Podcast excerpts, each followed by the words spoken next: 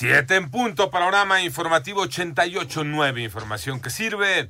Yo soy Alejandro Villalbazo, Twitter, TikTok, arroba mm, Villalbazo13. Iñaki Manero, ¿cómo te va Iñaki? ¿Cómo estás Alex Villalbazo, Alex Cervantes, amigos de la República Mexicana?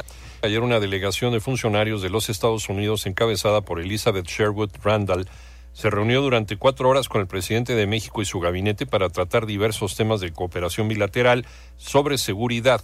Al salir de Palacio Nacional, durante una breve entrevista, la canciller mexicana Alicia Bárcena afirmó que la frontera entre México y Estados Unidos no se va a cerrar. Por otra parte, los abogados de los ocho militares reprendidos por el caso Ayotzinapa aseguraron que esto obedece a una persecución política desde la Secretaría de Gobernación. Además, anunciaron que interpondrán denuncias penales contra los servidores públicos involucrados en la integración de la acusación por delincuencia organizada contra sus defendidos, incluido el exsecretario de Derechos Humanos, Alejandro Encinas Rodríguez. En tanto, la Fiscalía General del Estado de Durango activó la ficha de búsqueda de un ciudadano de origen chino desaparecido en la entidad.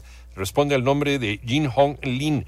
Él fue visto por última vez en el fraccionamiento Bugambilias de Gómez Palacio Durango el 3 de febrero de 2024. Se cree que su integridad pudiera estar en riesgo y la presidenta municipal de Chilpancingo, Guerrero Norma Otilia Hernández Martínez, desestimó la violencia ocurrida en su ciudad, la cual ya dejó a cinco choferes del servicio de transporte público asesinados.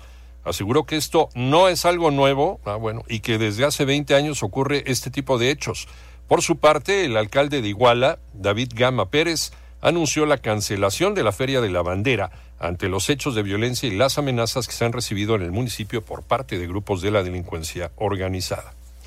Al parecer se logró un acuerdo con los transportistas. Armando Arteaga terminó la reunión con 12 organizaciones de transportistas con el acuerdo de establecer más mesas de trabajo y por su parte los representantes del transporte aceptan no realizar más paros y bloqueos. Así lo dio a conocer Raúl Díaz, presidente de la Unión de Autobuses de Turismo, Pasaje y Carga. Es un problema muy grave mientras no existe una coordinación entre todas las autoridades y que nosotros somos los que estamos poniendo los muertos, los lesionados. El dirigente demandó más trabajo para disminuir la delincuencia, la que dijo lamentablemente está aumentando y ellos han tenido que implementar más medidas medidas de seguridad para proteger sus cargas, al tiempo que reconoció que hay infiltrados que informan a los delincuentes las cargas que se transportan para ser asaltados. Para 88.9 Noticias, información que sirve, Armando Arteaga. Ordenan transparentar información sobre el Pegasus. Toño Morales instruye la Corte a Hacienda y la Unidad de Inteligencia Financiera a entregar información sobre Pegasus. La contratación de un programa para realizar espionaje resulta en un caso paradigmático de enorme interés público, pues implica el uso de recursos del Estado para vulnerar los derechos humanos. Ese fue el argumento del ministro Juan Luis González Alcántara Carrancá, y es que de acuerdo con la resolución de la Corte, se debe entregar una versión pública de los reportes de operaciones que presentan las entidades financieras y avisos de realizan actividades relacionadas con la contratación del programa Pegasus. No se acreditó la reserva de la información por seguridad nacional. Para 88.9 Noticias, José Antonio Morales Díaz. Vamos al panorama internacional. Ayer murió el expresidente de Chile, Sebastián Piñera, luego de que se desplomara el helicóptero en el que viajaba sobre el lago Ranco, en la región de Los Ríos donde se presentaban condiciones climatológicas adversas. Autoridades chilenas informan que la causa de la muerte fue ahogamiento al no poder retirarse el cinturón de seguridad. Sin embargo, aún no se determinan las causas por las que la aeronave perdió altura.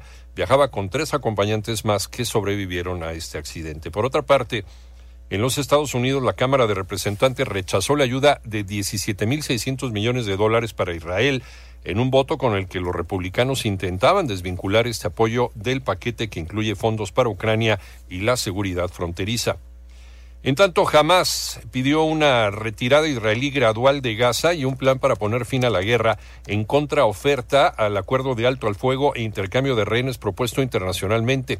Además, propuso que los mediadores del convenio sean Egipto, Qatar, Turquía, Rusia y Naciones Unidas, pero sin incluir a los Estados Unidos.